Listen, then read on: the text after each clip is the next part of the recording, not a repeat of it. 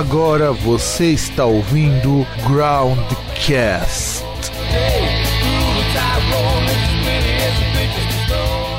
Subi no muro do quintal vi uma que não é normal e ninguém vai acreditar. Eu vi duas mulheres botando aranha pra. Duas aranha, duas aranha, duas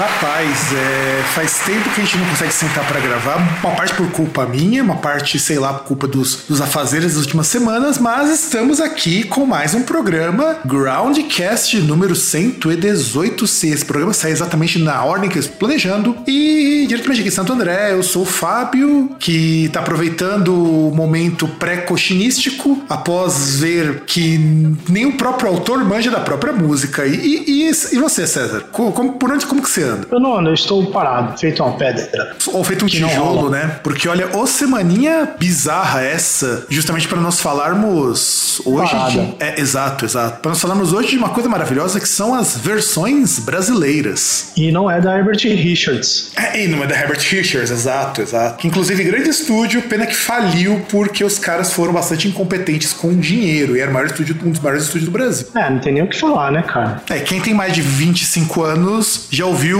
versão brasileira Herbert Richards. É, quem assistiu Sessão da Tarde até meados da década de 2000 sabe que é Herbert Richards. Não, e isso com certeza, isso com certeza mesmo. E bom, cara.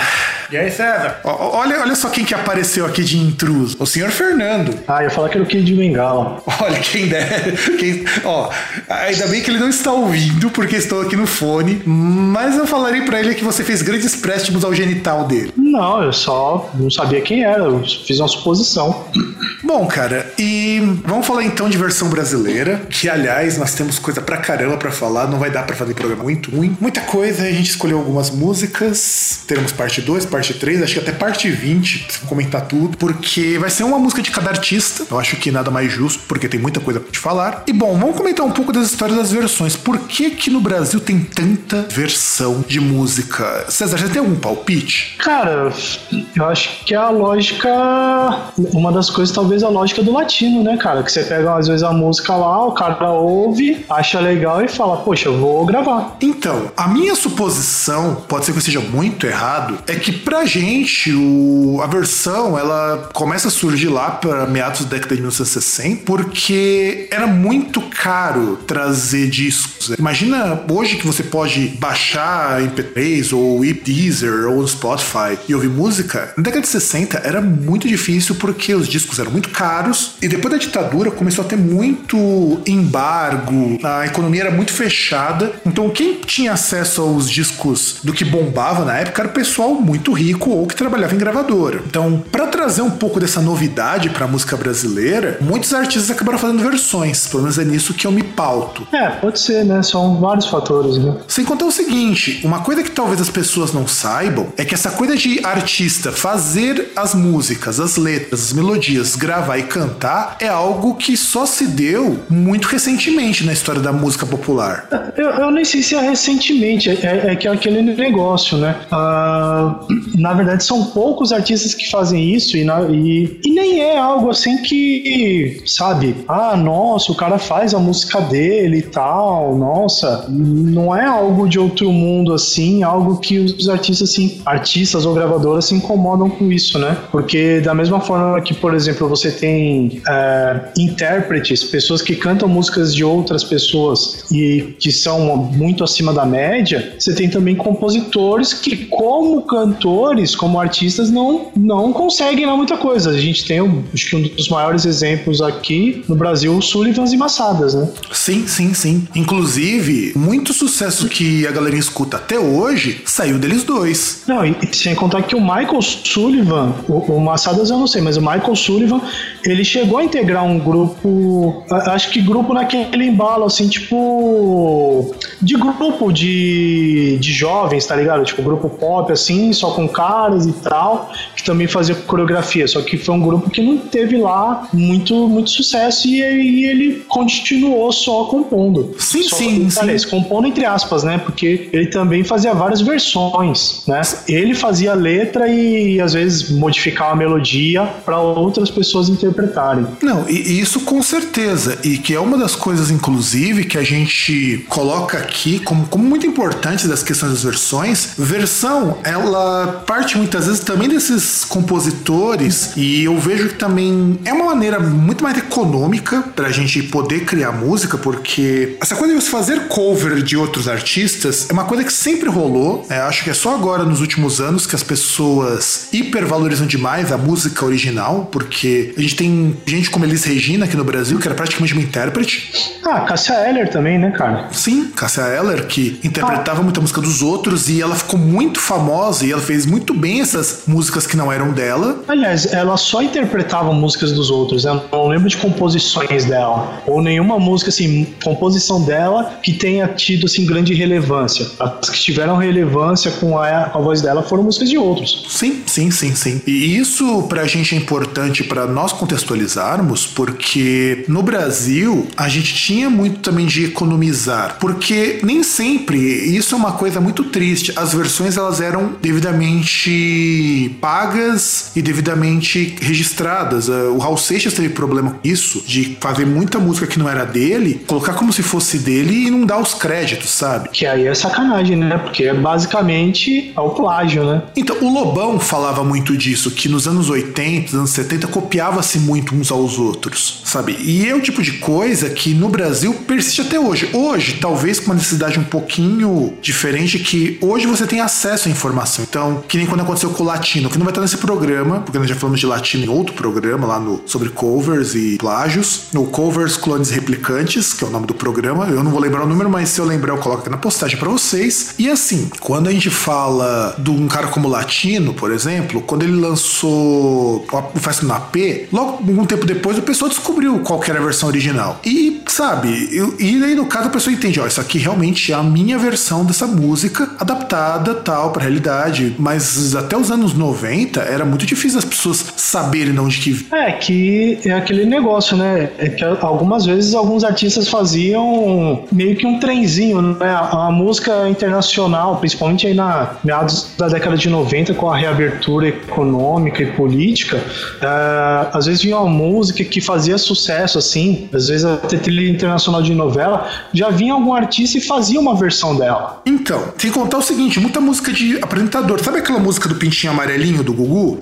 Ela é um cover, ela é uma versão. Ah, não só essa, né? Tem outras também do mesmo, mesmo estilo que são cover, né? Ou que são versões, aliás. Então, toca do meu Pintinho Amarelinho é uma música que saiu, eu acho que uma vez ou outra em CD. E o meu Pintinho Amarelinho originalmente não é uma música do Gugu, é uma música. Eu não vou lembrar agora qual que é o, a versão original. É uma cons- música tradicional? Eu não lembro. É, é uma música que ela não é nem em português, pra você ter uma ideia. Não, eu tô ligado. Não sei se foi Pintinho Amarelinho ou qual música que foi, que eu lembro que eu até tava vendo um episódio do Big Bang Theory que, tipo, estavam duas pessoas num casamento lá, eles foram ver um casamento, aí eles foram dançar e tava tocando a música. Não, não é do Pintinho, é outra, é aquela.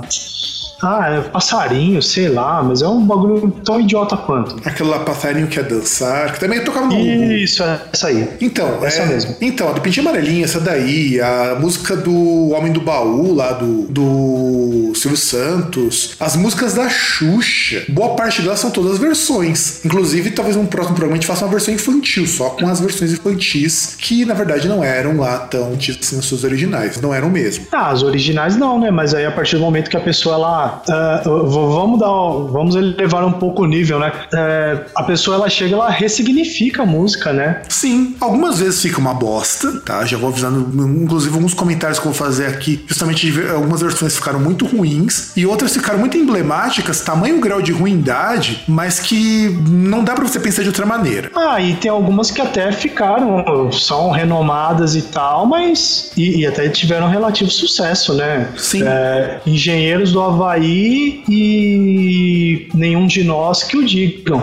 É, eu deixei o nenhum de nós fora aqui, porque já é uma música que eu acho mais manjada, não é mais manjada aqui. É na hora, eu acho que não vai, acho que não vai não vão ter tempo. Mas se quiser comentar depois do astronauta de mármore, né? Que é o Starman, que Não, não, não, ruim. porque é justamente só pra citar, né? Como o Engenheiros do Havaí também tem, mas é. Então, do Engenheiros tá aqui na lista. Vamos sim, começar por ela então. Ah, que droga. Mas beleza. Que o Engenheiros do Havaí, ele. Aquela música Eu Era um Garoto como. Era um garoto como eu que amava os Beatles e os Rolling Stones. Que originalmente era uma música do Gianni Morandi, que tá vivo até hoje, é um cantor de pop italiano, que é o C'era un ragazzo che come me, que seria em português Era um garoto como eu. É, pelo menos o nome se manteve, né? Não, eu acho engraçado porque a, a música original, o título é menor, inclusive lá o, o C'era un ragazzo che come me é uma música muito parecida. A letra original é muito, muito, muito parecida com a versão dos Dinheiros do Havaí. Só que tem uma coisa, quando você pega o C'era un ragazzo como me, é, é, daí é praticamente três, quatro refrões da música, ó. Que era um garoto como eu que amava os Beatles e os Rolling Stones. E é uma música de protesto contra a guerra do Vietnã. Essa É, música. é, é que eu acho que é- dá pra dizer até que é uma cover, né?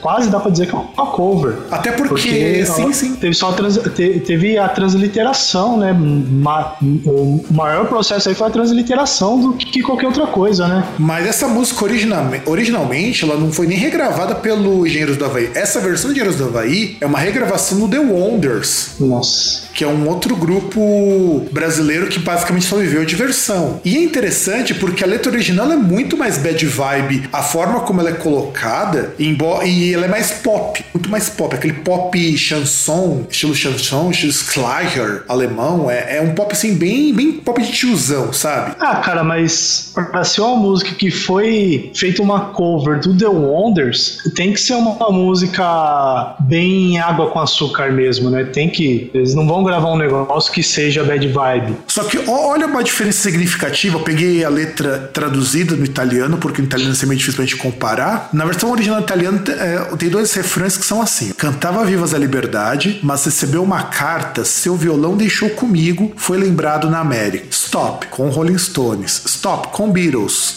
Stop. Foi-lhe dito, vá para o Vietnã e atire nos Vietcongs. Ou seja, esse é o trecho que diz o seguinte: ele gostava de Beatles, Rolling Stones, ele ia lá, ia, ia nos shows, se entrou com a galera, mas de repente ele foi chamado pra lutar lá no Vietnã. Então ele teve que deixar de tocar guitarra. Aqui fala violão, no- na música Guerreiro do Havaí ele toca pra guitarra, porque eu acho que faz mais sentido. Mas É que, é que tem também aquela questão, tipo, década de 80, ainda tava muito naquela, naquela vibe de, de cisão entre rock e MPB, Sim, toda sim. aquela palhaçada de que quem usava guitarra era vendido e blá blá blá. Não, e aí. Eu tinha resquício disso, né? Mas você nota essa tônica da música, ela fala uma, ela é muito mais triste. E a versão do que ficou pro Engenheiros do Havaí, ela deu uma pequena mudada nesse trecho que ficou assim, ó. Cantava viva a liberdade, mas uma carta sem esperar de- da sua guitarra o separou. Quer dizer, aqui ele já não deixa mais a guitarra com ninguém, ele simplesmente largou o instrumento. Ó como que muda radicalmente na produção. Foi chamado,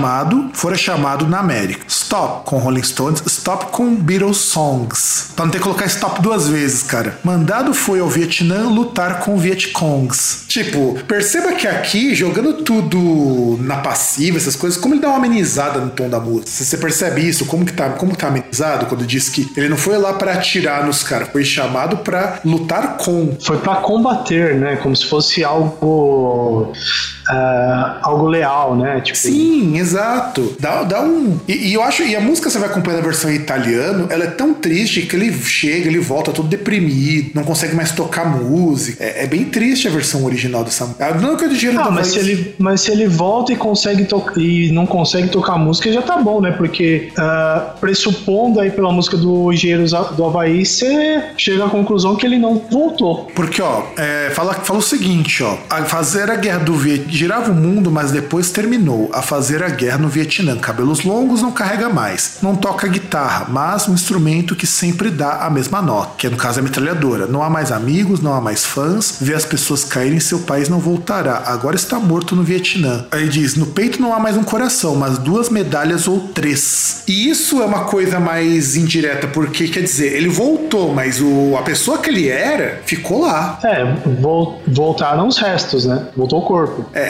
ao- e ele, assim, ele voltou com as medalhas de honra, sabe? É, é- aqui é meio ambíguo na versão original, porque a gente não sabe se ele de fato. Porque quando ele diz morto com o Vietnã, tá morto no Vietnã, a desse é morto no Vietnã, a gente não tem certeza se ele morreu fisicamente e voltou com as medalhas, ou se tudo, ou se a guerra transformou ele em algo mais monstruoso, sabe? Como que era o que acontecia, lembra, César? Que a gente até falou isso quando falou do Han. É que, aliás, nem lembro do Rambo se a gente falou, mas a gente citou em algumas discussões aí, porque, entre outras coisas, é, Black Sabbath também tem canções que falam sobre isso, que, é, entre várias coisas, os caras usavam droga pra caramba, né? Pra poder lutar. Sim, sim, sim, sim, sim. E é isso que eu queria só colocar porque eu acho que é interessante. E indo pra outra música, agora eu vou seguindo a nossa lista. Vamos pro Rouge com a música Ragatanga, que a versão original é do Last Ketchup, The Ketchup Song. Sabe o que é o mais foda? Mano, a versão original é muito mais legal. o porquê ter esse nome, inclusive. Porque assim, sabe aquela coisa Ragatanga, a sererê tudo mais tal? Perdeu na tradução. Porque a história continua a mesma, que é do cara que tava triste e chega lá pro DJ, que é amigo dele, e resolve tocar uma música que ele gosta muito. E, e morre aí a semelhança. Por que, que tem aquelas falas lá de é, a sererê, ra, descer, descer?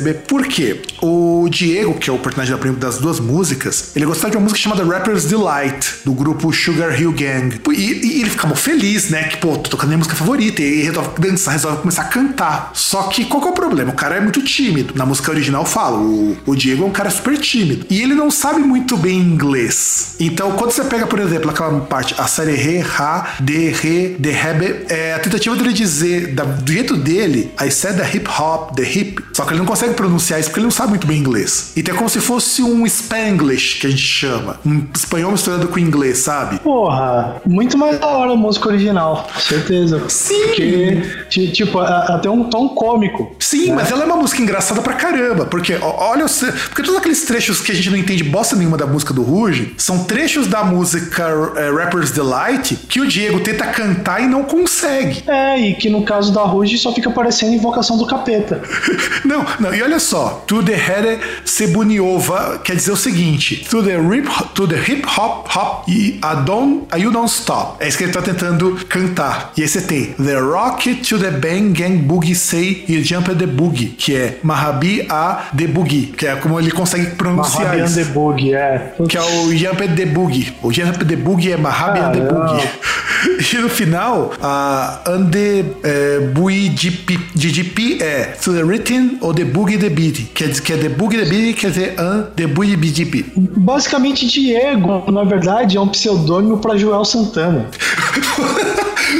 Pois é, cara. Pois é. Diego, Joel, eu, eu, Joel, né? Se fôssemos pronunciar em inglês. Diego. Não, é Joel Santana, certeza, cara. É o Joel Santana. Porque ele envelheceu, mas o inglês ele continua da mesma fluência. Exato, cara. É, é basicamente uma música do Joel Santana quando moço. É o jovem Joel Santana. Só que chamou de Diego, que era, né, pra aliviar um pouquinho. Pra não pegar processo, né? Afinal de contas, você dá um processo, falar Joel, em vez de Diego. Aí deve ter pensado Joel, Diego, acho que Diego pega, então o Diego. Mas é sério, isso- e a versão original ela é muito mais engraçada, é muito mais, muito mais gostosa de ouvir. Só que a versão do Rush é muito mais bem produzida. Ah, mas isso sim, né? Porque também teve todo o concurso pra escolher as minas lá pra fazer o grupo, tem todo aquele, aquele esquema por trás, né? E, e, assim, eu acho a versão original, a- a- a- sabe, a história por trás da versão original é muito mais legal do que o, o- a versão brasileira, sabe? Na versão brasileira, assim, a história continua a mesma, tá? Se você pegar, não sei se é essas partes do acererê, mas tal, é, é, é uma coisa interessantíssima, mas que a história é a mesma, mas o porquê dessas coisas com uma pronúncia esquisita, cara, ficou tão boboca, sabe? É, é, é que aquele negócio, talvez a gente te dá aí um, sei lá, uma amenizada, porque, sabe, talvez se eles tentassem fazer algo que se aproximasse do original, poderia não dar certo. E, e, Mas, enfim, cara, mas eu- Santana é um que eles- meme, porra. Daria certo de mostrar que o cara. Não, ele é- mas não daria certo, cara. Foi antes do Joel Santana, porra. O Joel Santana eu tô brincando. Foi bem antes. Tanto que a, a música original é muito parecida. Ah, inclusive, fala que é eh, possuído pelo ritmo ragatanga, que ragatanga é um tipo de dança. Só que, cara, eh, perde todo o resto. Fala que o DJ que você conhece toca a música das mais doces para Diego, a canção mais desejada. Ele dança, ele se diverte, ele canta, a sererê. Aí quando dizer, dizer que é o que ele tá cantando, né? Que é a música que ele mais Não, gosta. E você e- imagina que e você imagina que esse Diego é, pô, que vai dançar essa música. Só que aí você você para assim, depois que você pensa da música, você fala, pô, não é que ele dança, que a música ela tem um negócio assim mais é yo, né? Tipo, Sim. é um hip hop e tal. Sim, então, exato, o, exato. o dança não é dança, né? Exatamente. Exato, mas como ele é um cara todo tímido, todo desengonçadão e que não sabe falar inglês, então ele faz tudo torto, sabe? É por isso que eu falo, essa versão perdeu muito da original, cara. É, A, a do Engenheiros do Havaí, ok, a versão é muito com a original, essa perdeu pra caralho. Aliás, vamos começar a classificar assim, cara, se perdeu muito do original ou não, pra ajudar o nosso ouvintão que não está É, ouvindo a música. O, o, o, o quanto se desviou do rumo, né? Isso. Basicamente, basicamente essa do Ruge aí foi, foi feita pelo Pedro Álvares Cabral, né? É, é uma meia desviada. Teoricamente. É uma meia desviada, vai. Desviou, mas manteve o contexto. Então, Não, me- meio desviado. É, Porque tirando a parte da dança, a parte lá do, das coisas, a história continua a mesma. Então, tá bom. Então ela, ela fez não Pedro Álvares Cabral, porque ele né, desviou completamente. Ah, ele desviou, tipo, aquele maratonista brasileiro, Vanderlei Co- Cordeiro, quando cruzou com o padre irlandês. isso, isso, isso, isso. Foi o quase, foi o quase.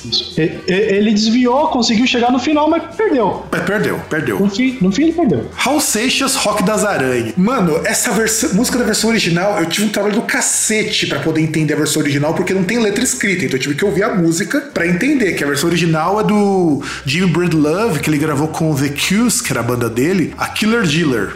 E bicho, a versão original é muito diferente. Primeiro porque é uma música de folk blues, sabe? A versão original. E a versão do Raul Seixas mudou muito. Inclusive, até a afinação é um pouco mais alta na, na versão original. E assim, o, o Jimmy Breedlove, ele era vocalista da The Cuse, que eu falei, uma banda que o pessoal cagou, sabe? Porque ele fez mais sucesso com carreira solo. E, e a música original ela é muito divertida, porque ela é história de uma mu- mulher que é simpática e amável com todo mundo, que é o que significa Killer Dealer. Então você vai falar, puxa, ela é sensacional, ela é muito legal, muito gente boa, sabe? A música vai falar sobre isso, a Killer Dealer. Assim, muito diferente do que propõe o Raul Seixas no Rock das Aranhas. Sim. Que, aliás, eu parei pra ouvir, cara, se essa música rolasse hoje, ia pegar muito não mal. rolaria hoje. Ela Porque- não rolaria hoje. Não, e, e sem contar o seguinte, ela é meio preconceituosa também, viu? Não, é o que eu tô dizendo, ela não rolaria hoje. É, é aquele negócio, essa música é um fruto do próprio tempo dela. Com certeza, que pra quem não ouviu, pra quem não conhece, é a história do Raul Seixas quando vê duas minas dando uns pega e ele resolve se colocar no meio. E é basicamente isso. É a, é uma música foi censurada pela ditadura, ele teve que fugir do Brasil por causa dessa música, inclusive ele, o Paulo Coelho. E, e Rock das Aranhas é a história de duas lésbicas que estão colando um velcro. Não, e, e o engraçado é isso, né? Porque até há um relato aí do, do Raul Seixas, é que na verdade assim, não é um relato, né? É, tem uma versão ao vivo de Rock das Aranhas que ele fala no show, né? E aí ele fala, né, que de quando já era 80 e lá vai pancada, ele já tinha voltado pro Brasil, a ditadura já estava arrefecendo, né? E, e o que acontece, né? Ele falava, né, que e ele falou que havia um, um dicionário da, da censura, né? Que é o cara quando era compositor, quando era música, ele recebia um dicionário dizendo as palavras que ele não podia falar, né? E aí ele comenta, fala, é, até eu não entendo porque uma das palavras que eu não posso falar numa música é povo, gente, universidade. Você não pode falar essas palavras. E aí ele chega e fala, e eu tava mexendo no dicionário e eu encontrei a palavra aranha. Ele falou, eu sou o precursor da aranha, porque antes de mim você podia falar numa música, depois que eu falei não podia mais. E aí ele fala, depois de Deus e, e mete o pau e toca música. É, não, e sem contar o seguinte, ele demorou anos pra assumir que essa música era uma cópia do The Cuse, que foi uma daquelas músicas que ele deu uma surrupiada, deu uma repaginada e não falou nada pra ninguém. É, É, é que na verdade também é aquele negócio, né? Porque ele ele pegava muito, assim, é, muito essa questão da mistura de música nordestina com rock anos 50 principalmente, né? 50 e 60. Exatamente. E, e, tipo, é rock, rock blues, né? Rock blues, que aí você pega Blue of Kentucky, que ele mistura com Asa Branca, uma porrada de coisa, né? Que inclusive nós comentamos muito sobre isso no programa do Raul Seixas, recomendo que vocês escutem. E assim, quanto que você desviou do original? Eu acho que se desviou para um caralho. Cara, é, é, essa merece o prêmio Pedro Álvares Cabral, né? Era pra ir pras Índias, acabou aqui. exatamente, exatamente. Pedro Álvares Cabral, porque, bicho, é, é, virou uma música extremamente preconceituosa de uma música que era muito mais good vibes. Cara, mas, mas é que tá, não dá pra gente pegar Sim, e, eu... não, e não... colocar a nossa visão. Claro, hoje, é assim, só do fato dele falar que, tipo, ah, eu tô vendo duas meninas transando e eu vou entrar no meio meio já é um negócio problemático. Sem, sim, se ele só falasse, eu vi duas minas transando e eu fui me enfiar no meio, já seria problemático. Só que seria problemático hoje. Na época dele, tem todo o contexto, sabe? É, você pega uma época que, por exemplo, poxa, se o mundo é machista agora, imagina o mundo em 1970. Exato. E aí você pega duas mulheres lá transando. E agora, cara, vou falar de uma. Essa música, cara, é Pedro Álvares Cabral, versão com esteroides. Roberto Carlos com Splish Splash. A música original, ela é de um músico de, de pop, blues, o Bob, Dar Bob Darwin, que também chama Splish Splash. Pergunta que eu faço pro senhor, César. O que, que você imagina que seja essa, essa onomatopeia Splish Splash? Cara, eu tô vendo a pauta aqui, então não dá pra eu chegar e dar uma de desentendido e falar outra coisa. Então, é, o, que, é... então o que, que você imagina? De onde que veio? Porque Splish Splash, da versão do Roberto Carlos, é, virou uma coisa que não tem nada, nada, mas nada a ver com a versão original. Cara, mas é que tá. Você pega no contexto, é, é aquele negócio da, da Jovem Guarda e tal, tipo, do cara que foi roubar um beijo e tomou um tapa. Então, sabe, é, é, é, é aquele. Não é um erro, é um desvio programado. Não, não, isso, isso, é um erro dos mais sérios, porque Splish Splash é a expressão da água saindo da banheira. Não, tudo bem, mas aí é que tá, né? Porque o cara, os caras tiveram preguiça de mudar a onomatopeia. Porque até porque a música tem esse nome, Splish Splash. Splish Splash é claro, bora o cara entra na banheira e sai água. E a música original, ela é assim, é um cara que tá tomando banho, tá pensando, de repente toca na porta dele. Aí o cara sai, como que ele quer dar, tá tudo uma festa e ele não tá entendendo o que tá acontecendo. E aí, é... o que acontece com os personagens da música? De repente, quando o cara vai todo mundo dançando, ele acaba de sair do banho, o que ele faz? Vai dançar também. Claro, eu. Qualquer pessoa normal faria isso. Claro. E a versão do Roberto Carlos fala de uma moça que ele tava afim, ela tacou-lhe um beijo que não estava, que não estava assim consensualizado e ele e, e ele se é, gabando é que, disso. É, é, que na verdade é a aventura lá do cara falando, né? Ele levou a. Ele chamou o Broto pra ir pro cinema, pra, pra ir ao cinema, estavam assistindo o filme, aí aquele negócio, né? Naquele contexto, vai lá. Agora eu tô fazendo, assim, para pessoas aí que têm deficiência visual, tô fazendo audiodescrição. É, aí tá lá na, no cinema, estão lá eles vendo o filme, aí ele vai, dá aquela espreguiçada, passa o braço por cima assim do ombro da moça, abraça, e aí chega num certo momento lá no filme ele rouba um beijo da moça. Só que ela, desavisada, ela não gostou dá um tapa na cara dele. E aí ele fala que o tapa fez barulho, que doeu na cara dele, todo mundo ouviu, e que, como provavelmente eles, no lugar lá onde eles moram, todo mundo vai saber o que aconteceu. É, e aí o tapa fez barulho de splish splash. Mano, não, mano, foi, não. Foi um tapa duplo, né? Foi tipo. É, não, mas a gente não tem. É, sabe, splish, splash justamente. É que assim, para quem conhece língua inglesa, fica mais fácil de entender o splish, splash.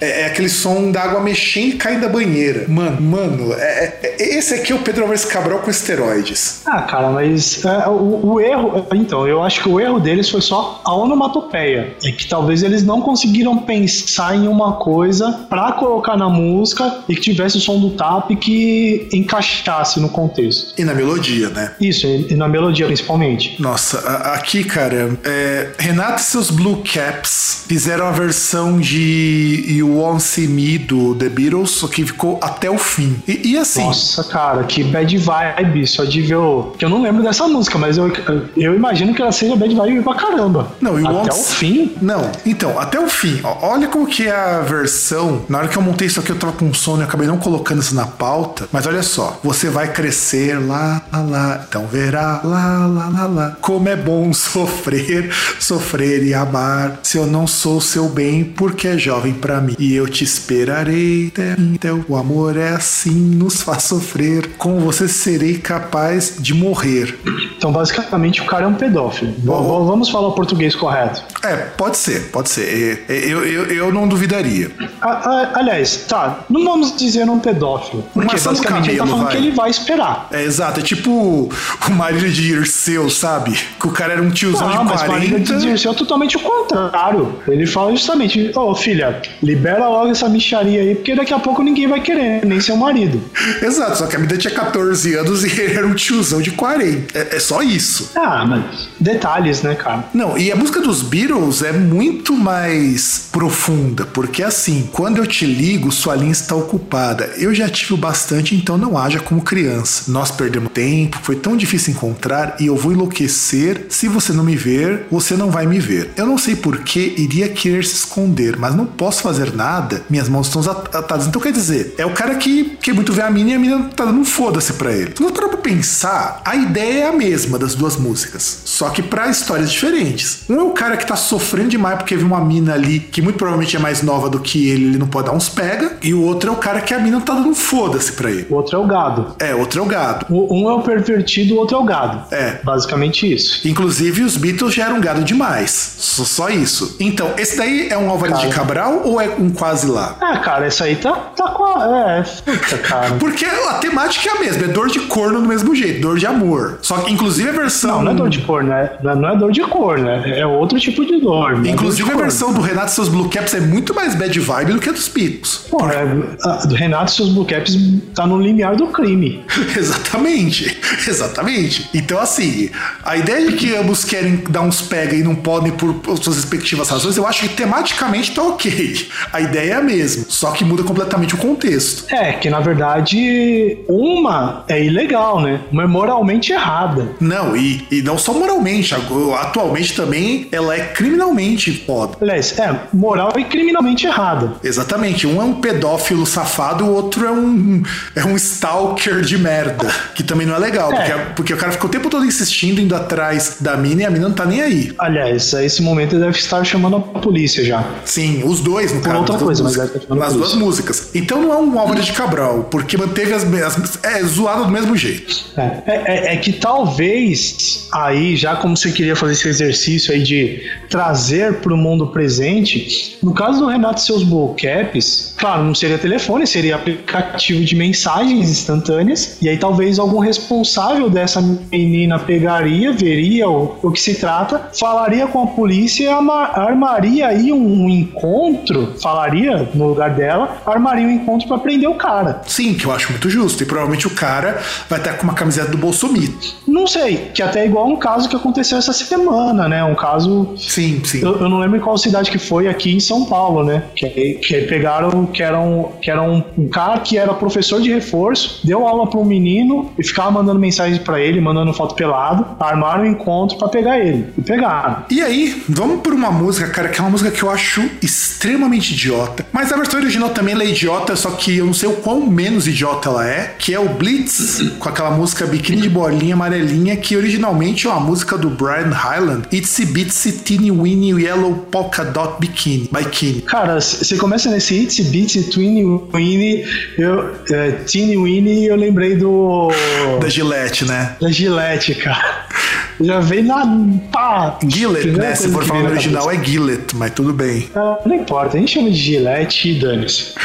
Cara, mas assim, mas é bom lembrar porque é, é, esse aqui é muito monomatopaico inglês. Você pega o Itsy Bitsy Teeny Weeny Yellow Polka Dot Bikini, a música original, assim, a ideia dela é muito parecida, só que a moça, ela não tem nome no, na música original, porque Itsy Bitsy, é, aqui eu coloquei que se refere a uma moça chamada Itsy Bitsy, mas esse nome não aparece como nome dela, porque Itsy Bitsy é, é uma gíria, Itsy Bitsy Teeny Weeny é para dizer uma coisa que é muito pequenininha, muito. Assim, cara, eu não sei como explicar isso aqui em português, cara. Em inglês me parece tão mais claro. É assim, é o pequenininho, mas é aquele pequenininho que as pessoas sentem que é muito bonito, muito gracioso. Ah, sim, é tipo fofinho, essas coisas, algo assim, é, parecido. É, né? é, exato. Mas não é a mesma conotação do fofinho e tudo mais. Não é. É diferente. É que em português talvez seja mais próximo. E, e a história. Sim, que é tipo, que é, que é pequeno, só que é pequeno bonitinho, né? É, seria algo assim. É que em inglês a, a conotação é, é um pouco que diferente. Somos dois, né? Sim, sim, algo mais ou menos assim. Seria equivalente ao no, termo em japonês do kawaii japonês. Qual que é o termo? Kawaii em japonês é a mesma coisa que Itsy Ah. Teeny É a mesma coisa, mais ou menos. E assim, na versão original, fala de uma moça que ela vai provar um biquíni novo pela primeira vez. E assim, e ela tava com medo de sair pra rua. E tava com medo porque era uma peça de roupa muito pequena e que. Aliás, eu, eu- eu espero mesmo que ela tenha medo de sair na rua de biquíni, né? Porque a não ser que ela more na praia, É, isso é. ainda mais um biquíni minúsculo. Mas fala que era questão de praia, porque fala que ela acabou saindo com uma toalha enrolada no corpo. Ah, ok. Então ela tava com medo de sair na praia com um biquíni pequeno, vai. É, só que assim, nenhum momento da letra fala que ela podia simplesmente colocar uma outra roupa, sabe? Pois é, né? Parece que ela gastou todas as suas economias em uma peça de roupa, né? Em duas, né? Duas peças de roupa pra ficar com medo de sair. Só que somando não dá nem meia, né? Já que ela tava com vergonha. É, fala que ela tava com vergonha, porque era a primeira vez que ela usava um biquíni tão pequeno. E assim, eu até entendo que o contexto que o Ronnie Cord escreve essa música, aquele contexto da repressão sexual. Então, sabe aquela coisa? É meio, vamos dizer assim, aquela coisa meio inocente. Ah, você é com uma peça de roupa pequena, mas não quero chamar muita atenção. Aham. Então ela tá muito envergonhada, ela tá muito acanhada. Só que aí você vai pegar a versão que veio pro português do Brasil, o Biquíni de Bolinha Amarela, porque esse- essa música teve inúmeras versões. Mas a versão do, da Celi Campelo, que depois virou, na verdade, a versão que o Blitz canta, e aí, cara, muda muito coisa. A ideia, assim, em termos de letra, porque fala que ela. Primeiro que a moça ganha um nome, não tinha o nome dela, Ana Maria. E aí falou que ela se vestiu e se sentiu mal, e que, mas que ela ficou bem, que é aquela coisa do Itsy Bitsy Teeny Weeny, é meio pra indicar um pouco isso na música original, mas ela é muito mais sexualizada na versão brasileira do que na versão inglesa. É, porque é tropical, né? País do carnaval. Então, Tanto que quando vai falar na, na Itsy Bitsy Teeny Weeny, é, não fala que o biquíni, o quão pequeno era, fala que era bem pequeno. E aí na versão brasileira ela dá aquela complementada, dizendo que é pequeno que mal cabia na mão, quer dizer, escondia e ainda sobrava de tão pouca roupa. E, e o contexto que essa coisa surge no Brasil é interessante, porque no Brasil também estava passando meio por essa liberação sexual, sabe? Sim, só que, por exemplo, se você pegar na década de 80, vamos, vamos pegar aí pela versão da Blitz. Se fosse uma Claudia Johanna usando biquíni, ela poderia não usar o biquíni e ainda pareceria que ela te- tá- estaria com mais roupa. Se é que vocês me entendem. Sim, sim, sim. E, e olha, olha que diferença. Na, no primeiro refrão, no primeiro refrão, na primeira estrofe da música original, diz assim: ela estava com medo de sair do armário, ela estava nervosa, tão nervosa quanto podia estar. Ela estava com medo de sair do armário, ela estava com medo de que alguém visse um, dois, três, quatro. Conta as pessoas o que ela, o que ela vestia. Ou vou contar para as pessoas o que ela vestia. E na versão em português é assim: Ana Maria entrou na cabine e foi vestindo um biquíni legal, mas era tão pequenino o biquíni que Ana Maria até sentiu-se mal. Ai, ai, ai, mas ficou sensacional. Mano, olha que diferença. Ficou infantil, né? Sim, dá uma infantilizada muito foda nisso. E ao mesmo tempo que dá uma sexualizada na música, sabe? Tipo, olha como ela ficou voluptuosa com isso daí. E a versão original não, a versão original é muito inocente. Fala que ela ficava com medo de sair de casa porque não queria que as pessoas vissem. E, assim, e morre aí, sabe? E aí na, no, no- É, é no, no caso a, a, a versão brasileira é um director's cut, né?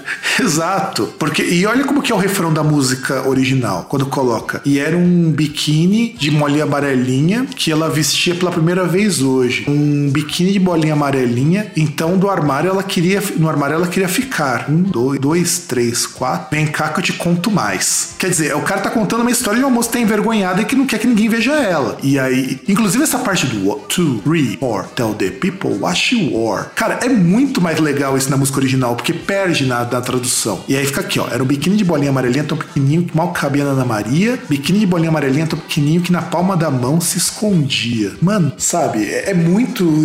Assim, embora a ideia seja a mesma, sabe? Tipo, a moça usou uma roupa muito pequena e não queria sair. Você tem toda uma história contada na música original. Na versão brasileira, não. Parece que, assim, ela vai sair, os caras vão ficar olhando para ela, mas fala, tipo, vai lá que, que tá de boa. Pois é. Tanto que tem na música, na versão da Blitz, tem a It's It Bitsy Teeny Winnie Lelo Polka Dot Bike. Eles cantam a parte da, da música original. E assim, eles matam quase toda a letra, porque o refrão ele se repete, mas cara, a música original é muito maior, muito maior. Fala que depois na música original a moça foi lá, saiu de toalha pra ver ela, depois foi pra, pro mar. E esperava que ninguém visse ela tomando banho no mar com aquele biquíni. Depois saiu do, do mar colado numa toalha. Mas todo mundo tá percebendo que ela tava com uma roupa pequena e tudo mais. E a versão brasileira se resume em mostrar que ela usava uma roupa muito pequena e que, o pessoal, e que ela tava muito bem por causa disso. E aí, César, qual, qual o próximo dia Pedro Álvares Cabral essa música está? Ah, cara, putz, não sei, porque aí o cara ele, ele se aprofundou, na verdade, né? Ele não, não se desviou do lugar, né? Do É, não- caminho. Não, não se desviou, mas assim, tornou a música mais sexualizada e, e cortou muito da história. É, o que ele perdeu em, em abrangência, ele ganhou em profundidade. É, isso é verdade. E isso daí é, eu acho meio foda, sabe? Eu acho meio foda isso, porque a música perdeu profundidade, mas ganhou um pouco mais de leve, um pouco mais de, lá, sensualidade, que é tipo Zil, né? É, não sei se é um ganho, né? Mas. É, verdade. Então esse é um meio, é um Álvares de Cabral, mas não tão Cabral assim, né? É, não, não, não sei dizer. Bom, agora eu vou chegar.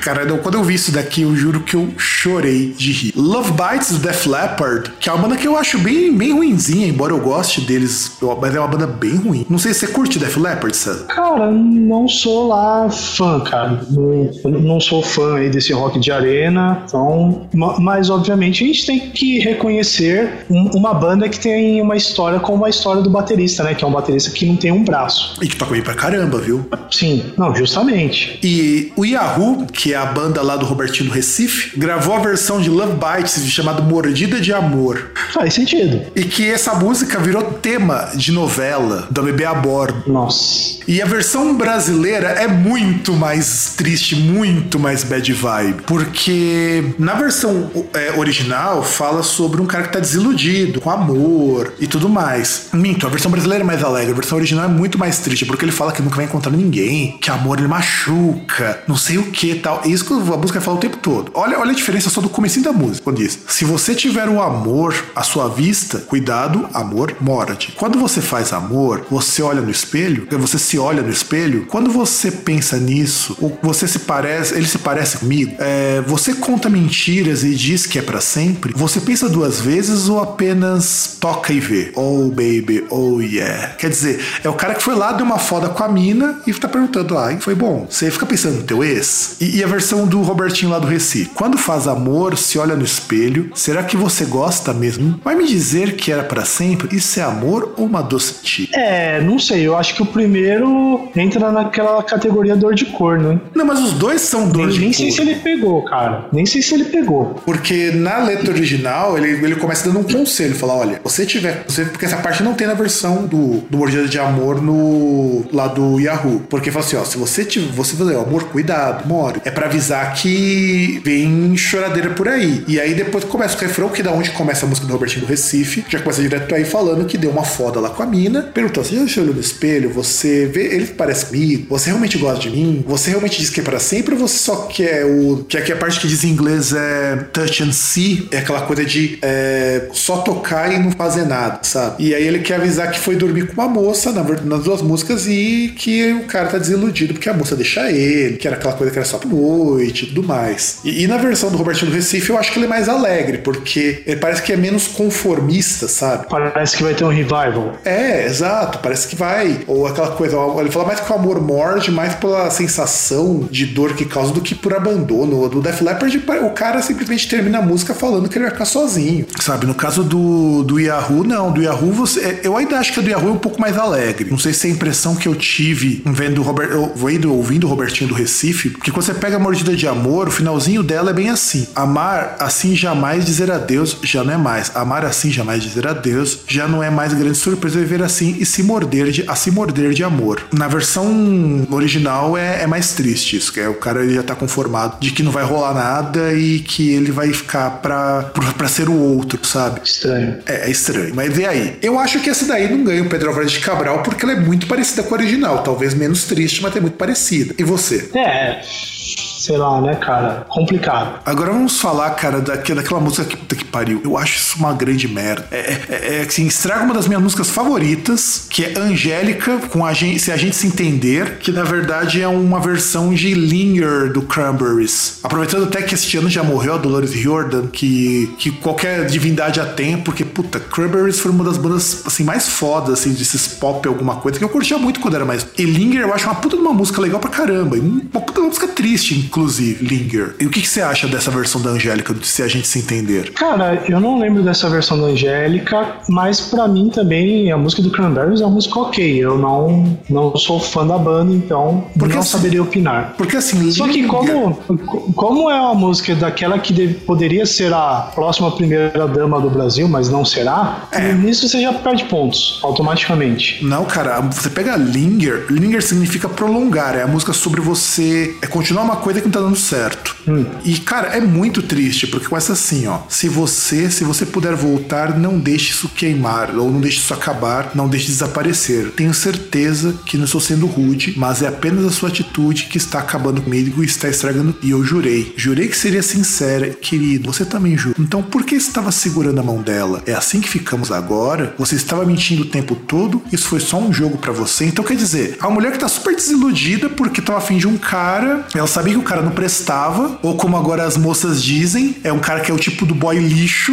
e de repente hum, cansou e percebeu que, que não adiantava mais ficar prolongando. E aí você pega, se a gente se entender, virou uma coisa tão diferente isso, porque na versão da Angélica, é assim, ó, eu sei, pode parecer que é difícil ver uma solução, parece que o problema é só mais um dilema, mais uma confusão para me enlouquecer. Cara, que sentido faz isso? Ah, Angélica, né? Sentido não precisa ter. Pior não é isso, pior que esse disco foi o último disco que ela gravou antes de casar com o Luciano Huck. E era para marcar assim uma fase mais adulta dela, sabe? Sair daquelas músicas mais infantis, infantis. Que, ela, que, ela, gravou durante um tempo. Embora Voo de Táxi, que também é uma versão que ela fez de uma outra música, não é lá muito infantil, mas consideramos infantil, lembrando o contexto dos anos 80. E, e ela pega uma puta de uma música bad vibe, uma puta de uma música profunda, que fala de relacionamento que não dá certo, de uma moça. E a, e a gente pode até imaginar que é um pouco da Dolores também nessa época, que ela já era uma pessoa meio para baixo, meio para baixo. E você pega uma música que não faz sentido nenhum, cara. Sabe? Aí você pega o segundo refrão. Eu sei, não é tão importante, você também já passou por isso. Mas essa é minha vida e nada é igual, o mundo já mudou e eu mudei também. Olha que profundidade, cara. Cara, é profundidade de esposa do Luciano Huck. Pior que não foi nem ela que escreveu isso, sabe? Foi o cara chamado Dudu Falcão. Nossa. É, essa é o Pedro Álvares Cabral com louvor, porque tudo bem, a ideia de uma mulher desiludida é, mas não chega nem perto da versão original. Eu acho que esse é o Pedro Álvares de Cabral com as outras é, duas embarcações, né, que seguiam ele. Porque olha, é, essa desviou fácil. Agora vamos para uma, bicho. Não, cara, isso daqui é, é, é uma vergonha alheia muito grande. O The Fevers gravou a música Eu Sou Mais Eu, que é a versão deles para IMCA do Village People. e pensar que o The Fevers é uma das bandas mais antigas que já existiu que existe até hoje, né? Que agora só toca música antiga, música dos grandes sucessos dele. Inclusive, eu lembro que teve uma festa que um professor amigo meu foi que tocou The Fevers. E o The Fevers, eles eram agenciados pelo menos pela mesma pessoa que pegava The Wonders e tudo mais. E, bicho, resolveram gravar um dos grandes hinos gays dos anos 70 numa versão que perde completamente o conto. Porque, ó, eu sou mais eu. Cara, cara, eu acho, eu, eu, César, opinião, antes de você falar, opinião individual, eu acho que alguém se identificava com essa música, queria cantar, mas, obviamente, por conta da época, não poderia sair e cantar a música realmente. Então ele sugeriu, assim, fez: olha, tem essa música aqui, mas a gente pode fazer a letra assim, assim, assim. E aí, o que você acha? E aí os caras abraçaram, entendeu? É, pode ser. Eu também concordo plenamente contigo, porque como você pegar. Eu acho que foi uma bela camuflada isso. Não, cara, e a MCA, é, assim, Village People, que é um grupo que merecia, inclusive, um programa só pra falar sobre eles, porque eles fizeram uma coisa muito fantástica na, na era disco, que é fazer uma paródia com o estereótipo de machão mas uma coisa tão esculachada, tão escrachada que indiretamente virou hino LGBT. Pô, você pega a IMCA, a IMCA é para tirar um sarro com o pessoal que ia pra, pra. Aqui no Brasil nós chamamos o IMCA de ACM, Associação Cristã de Moços, onde um monte de mocinho ia lá para estudar, para ficar lá, porque era muito pobre, não tinha dinheiro, e os caras ofereciam uma boa formação. Só que os caras eram muito rígido, muito aquela coisa, não, Jesus, inferno, tudo mais. E aí ele vai dizer que não, todo mundo que ia pra lá, na verdade, ia pra queimar a rosca. Não, poxa, você tá, você tá falando um negócio muito. Você tá sendo muito indelicado. Iam lá pra confraternizar, ué. É, A primeira broderagem da história, né? Sim. E, e assim, e o Village People é uma banda com um histórico muito legal. Você pega ainda Neve, e todas essas músicas, é todas músicas pra tirar um sarro com o machão. Tanto que até os estereótipos do mecânico, do, do, do, do militar, lá do bombeiro no caso, o índio, era tudo estereótipo de homens Marinheiro. mu- marinheiro, eram homens muito machos. E na verdade eles faziam aquilo desmunhecando, dançando como louco, o que era considerado É, coisa de que na verdade é marinheiro, índio, policial, o trabalha- trabalhador de construção civil e acho que tem mais um, não tem? Tem, tem mais um, não tô lembrado. Mas, é- mas, é- mas aí são esses estereótipos. E aí a MCA era justamente pra isso, ó, a Associação Cristã de Moços, que recebe jovenzinhos e todo mundo ali é meio biba. E aí, ó, olha o trecho do, do Eu Sou Mais Eu. Diga que eu não sirvo mais pra você, diga que eu só quero é meu prazer, diga, egoísta eu sou, eu só penso em mim somente. Diga que você me enganou também, diga que no seu lugar tem alguém, diga que eu não vou me importar por você não sinto nada. Agora eu sei que eu sou mais eu, sou mais eu, agora eu sei, eu sei que sou, eu sou mais eu. Já cansei de sofrer e chorar por alguém que não liga um segundo pra mim. E César, eu acho que eram só quatro, porque a dança do MCA, cada um forma uma das letras do MCA. Ah, verdade. Acho que deve ser, deve ser isso. Índio, policial, marinheiro. E, e- Não, tinha um cowboy, não tinha não? Não, não tinha. Era um índio. Deixa eu, Índio. até, deixa eu até procurar aqui, só pra gente te fazer o tirateio. Mas e aí, César, o que, que você acha de- de- dessa mudança? O quão Pedro Álvares Cabral é isso daí? Cara, eu acho que a versão. São cinco, hein? Eu, eu acho que a versão brasileira ela é um retrocesso, na verdade. Ela voltou. A, a versão original é fora do armário, a versão brasileira é dentro do armário. Então, ó, aqui nós temos aqui é, o policial, o índio norte-americano, o cowboy, o operário, o soldado e o motociclista. Que, na verdade, o Village People eram um, dois, três, Não, quatro, cinco, seis. São cinco. Mas eles são seis, na verdade. Caramba. Eu vou até te mostrar. Eu- foto que que eu, então, eu tô, tô vendo a foto aqui na Wikipedia, eu tô vendo cowboy, ah, Policial. um motoqueiro, tipo, tipo Rob Halford, tá ligado? Não, É, esse motoqueiro índio, aqui. Índio. policial, Isso. Operário e um militar. Que é o Que, é marinheiro. que aqui na foto que eu tô vendo, o cara, o, o cara ele não tá como marinheiro, ele tá com. Ele, ele está como militar com uma roupa bege. É que na verdade acho que eles alternavam uma coisa ou outra, mas são seis, cara. Seis pessoas. Sim. E, gente, é muita gente aí no Village People. A gente, na verdade, pensando em quatro, Olha na verdade são seis. Olha lá, um policial, um índio norte-americano, um cowboy, um operário, um soldado, que é militar, e um motociclista. E, e assim, cara, realmente a letra do The Fevers é um retrocesso. É é uma letra, na verdade, que se o Bolsomito ganhar, quando a gente publicar esse programa, provavelmente vai ter passado o segundo turno, se ele ganhar e instaurar a- o combate ao gaysismo, provavelmente não. Essa, essa seria a música, origi- a música oficial. E, e, e só, e só uma coisa, né? Ah, eu, eu não sei como é que é a formação deles hoje em dia, mas deveria ser cinco, já que um dos integrantes morreu em 2001. Mas eles substituíram, continua com seis. Isso, que ele era um motoqueiro. E, e aquele negócio, eu falei que ele é um motoqueiro de tipo o Rob Halford, né? E o nome do cara era Glenn Hughes. Pois é, né? Que, que coincidência, né? Na verdade, também morreu o índio. Um dos índios, um cara que fazia o índio também morreu. Ah, E que, aliás, Village People era, é uma banda muito foda, assim, conceitualmente é muito legal, porque eles conseguiram pegar o estilo mais popular, o estilo mais, vamos dizer assim, mais em voga nos anos 70 e transmitir uma mensagem que estava muito pra frente na época. É, mas que provavelmente tinha a ver com o público da,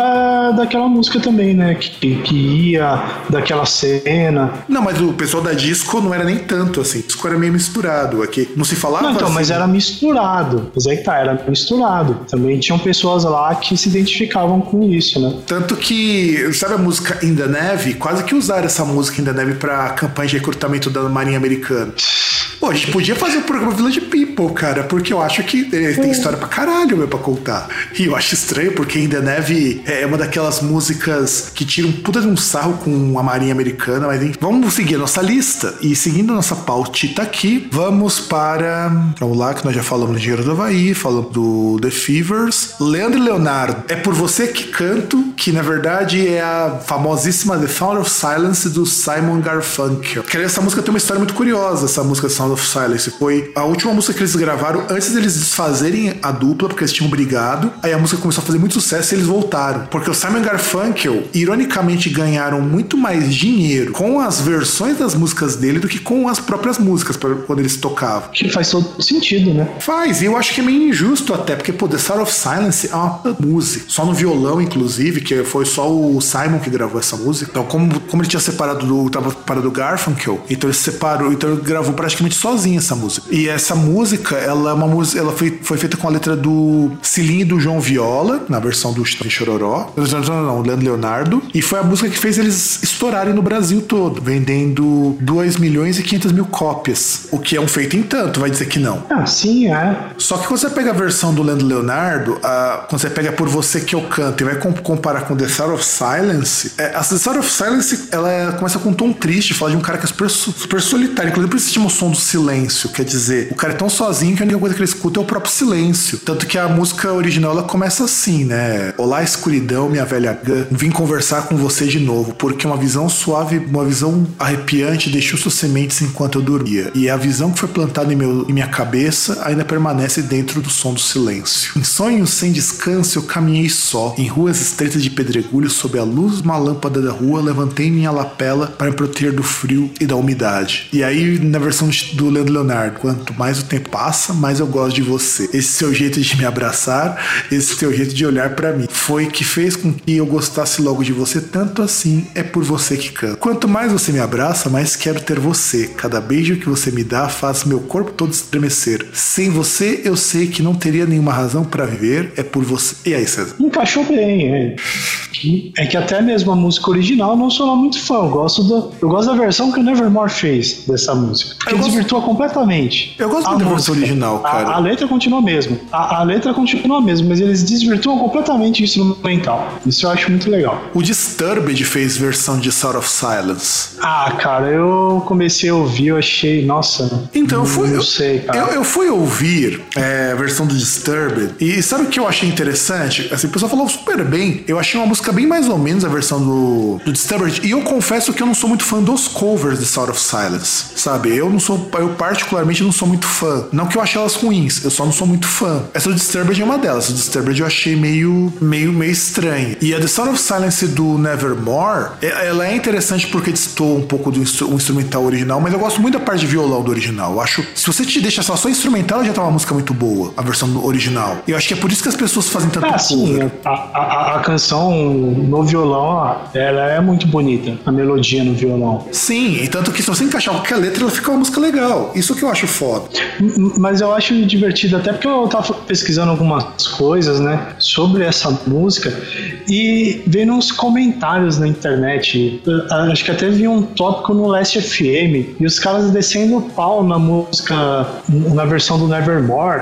Porque assim, se você ouve, tipo, claro, falando uma pessoa que é fala português de forma nativa, né, não, não nativo na língua inglesa. Ah, você não se toca muito assim, você não presta muita atenção na letra, você não identifica. Depois que você para, você começa a prestar atenção na letra, aí você, cara, mas não é. Isso aqui não é. Aí depois que você associa, que você percebe que é uma cover mesmo, porque é uma coisa que não tem nada a ver. Mas, tipo, os caras descendo muito pau, falando, é, mó nada a ver. Os caras é, pegaram um instrumental qualquer e colocaram a letra só. Tipo, ah, qual que é a graça de fazer uma cover que não é parecida com a original? Mas essa é a graça, cara, é fazer sem parecer com a original. É, é tipo que nessa versão. Se você pegar a versão do Leonardo, é exatamente o mesmo instrumental, só que uma letra completamente diferente, um ritmo completamente diferente, menos triste do que a versão. Parece até mesmo uma canção de sertanejo. Se você para pra ouvir desatento, soa muito mais uma canção de sertanejo do que uma canção de folk acústico. A- Aliás, nem parece, nem parece muito uma canção de sertanejo, do sertanejo do Leandro e Leonardo, porque não é uma dor de corno. É, é uma declaração de amor pro cara que tá com a mulher. E ele fala lá da relação dele com a mulher. Exato, e,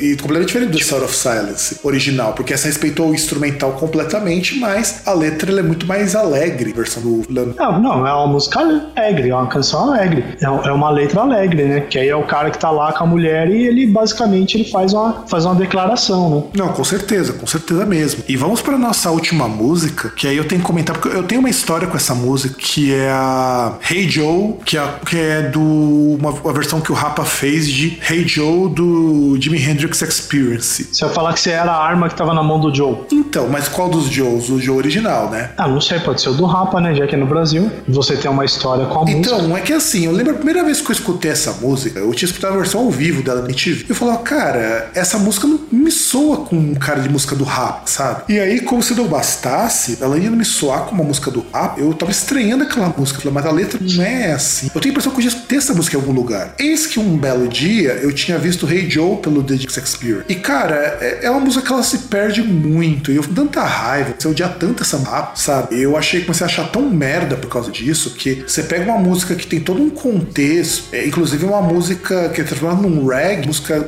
extremamente é, psicodélica e tudo mais, e eu comecei a achar aquilo bosta. E tu, César, como um cara que curte muito o Jimi Hendrix, o que, que você acha dessa versão do rap? Ah, cara, eu acho que a versão é ok, né? Porque que é uma letra que tenta se desprender da história original, né? O relato não é não é fiel, fiel à letra original, né? É, porque- Basicamente ele fala de um, de um cara no Rio de Janeiro, provavelmente na favela. Então, a versão do, do Hendrix é do Joe que vai tentar fugir pro México depois de matar a mulher. E ele mata a mulher e depois descobre, descobre que tá recebendo o chapéu de touro. Então, e aí o Jimmy Hendrix fala: Hey Joe, por que você fez isso? E agora o que você vai fazer? Tanto aquelas interseções pra contar a história desse Joe que tenta fugir pro México depois de cometer crime. E a Hey Joe do Rapa é pra chamar atenção, assim, que é uma coisa que eu acho que é legal, louvável dessa letra, é que ela fala de problema social. Isso eu acho legal. Mas eu acho que ela fica tão empobrecida essa música na versão deles, sabe? Lembrando que até o Deep Purple fez cover dessa música. Você escutou a versão do Deep Purple? Do Deep Purple, não. Ouvi do Body Count. Então, tem, tem a do Body Count, tem a do Deep Purple, que tem uma versão muito boa. Aí chega o Rapa, eles dão uma amenizada, fica tão, assim, musicalmente falando, ela fica bastante pobre. Mas eu gosto muito da mensagem dessa música. Que aí é sobre o cara que, é como você me falou, que o cara mora na favela e que o cara precisa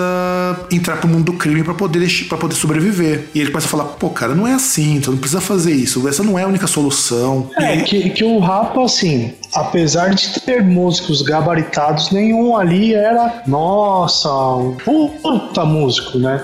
Não tinha nenhum, nenhum virtuoso, não tinha ninguém lá que destoasse muito. O som em si do Rapa, ele era genérico. Sim, eu também acho que era bem genérico. Considerando as bandas Ele- de, ele- ele- de hip hop, com reggae, com rock que existiam na época, o Plant Ramp, por exemplo, era muito melhor musicalmente nesse sentido, até porque os músicos eram melhores. Sim, é que aí eles focavam mais na mensagem das letras. A, a sonoridade, o máximo que tinha era naquela mescla ainda de, de rock, com, com um pouco de reggae, com hip hop e com, com scratch, com sample. É, e não era assim, por exemplo, tá certo que o Marcelo Yuca era o cara, era o grande cabeça da banda, tanto que agora, depois de tanto tempo, após a saída do Marcelo Yuca e tudo mais, a banda resolveu acabar porque ninguém tava mais se aguentando. Mas eu fico pensando neles, o análogo que tinha mais próximo, por exemplo, era o Cidade Negra. E o Cidade Negra era musicalmente muito melhor, muito mais rico, sabe? É, que o Cidade Negra, o problema é que ele, às vezes, na letra, ele era mais bobinho. Só que ele era é, reggae mais voltado pro pop, né? Seria mais ou menos um, um- tipo uma versão brasileira do Inner Circle. Sim, eu acho que inclusive eles se baseavam muito no Inner Circle, até a imagem deles, sabe? Sim. E aí você pega o Rapa, o Rapa segue muito naquela coisa que o, o reggae tava muito boga no Brasil, só que era um reggae rock, uns elementos de hip hop. E, e o foco do Rapa sempre foi criticar problema social até o momento que o Marcelo Lucas saiu, porque ele se entendeu com a banda e a banda ficou muito mais perdida do que sabe. E, e, e essa música do Rei hey Joe é muito legal, porque esse Joe aí é o cara que. Até porque é, eu não sei se é só a gíria do Rio de Janeiro, mas eu me lembro de ter ouvido muito carioca falando,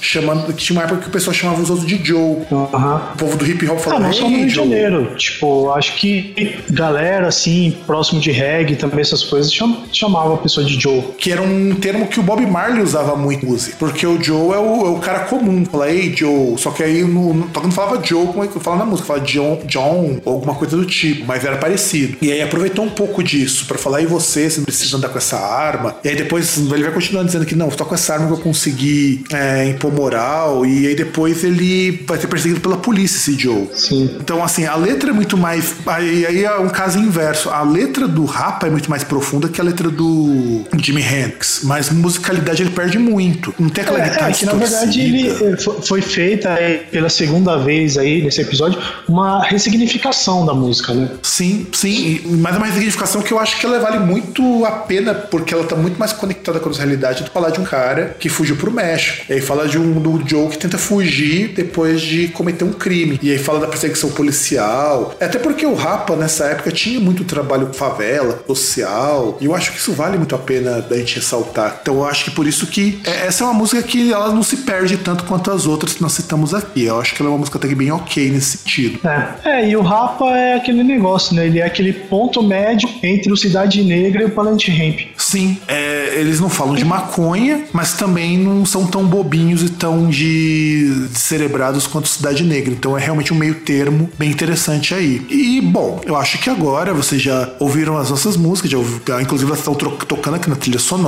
E César, se o nosso ouvintão quiser entrar em contato com a gente, o que tem que fazer? Então, até 31 de dezembro, pode entrar no groundcast.com.br, você pode procurar Groundcast no Facebook, pode seguir o arroba Groundcast no Twitter, ou você pode mandar um e-mail para contato arroba groundcast.com.br. Depois, a partir do dia 1 de janeiro, não sei. É, não sabemos nem se estaremos aqui, porque afinal de contas, uh, depende muito do que, de que acontecer nas eleições e eu quero dizer para vocês que ainda é um grande prazer gravar esse, podcast, mas a gente também tem prezar pelas nossas vidas. É, nem sei se pelas nossas vidas, porque uh, aquele negócio, né? Uh, materialmente falando, a gente é, seria mais prejudicado, né? Teoricamente, nossa existência não é arriscada. Não é, mas a gente sabe que ainda assim teremos problemas. E bom, galerinha, é isso aí. Eu acho que fica o nosso recado também que já foi colocado na nossa página, mas qual que é a nossa posição com relação a tudo isso. Então, um grande abraço para vocês, enquanto ainda for considerado algo hétero, né? Nós de contas não daremos abraços héteros, porque isso daí já é queimação de filme demais. E nos vemos, talvez, na semana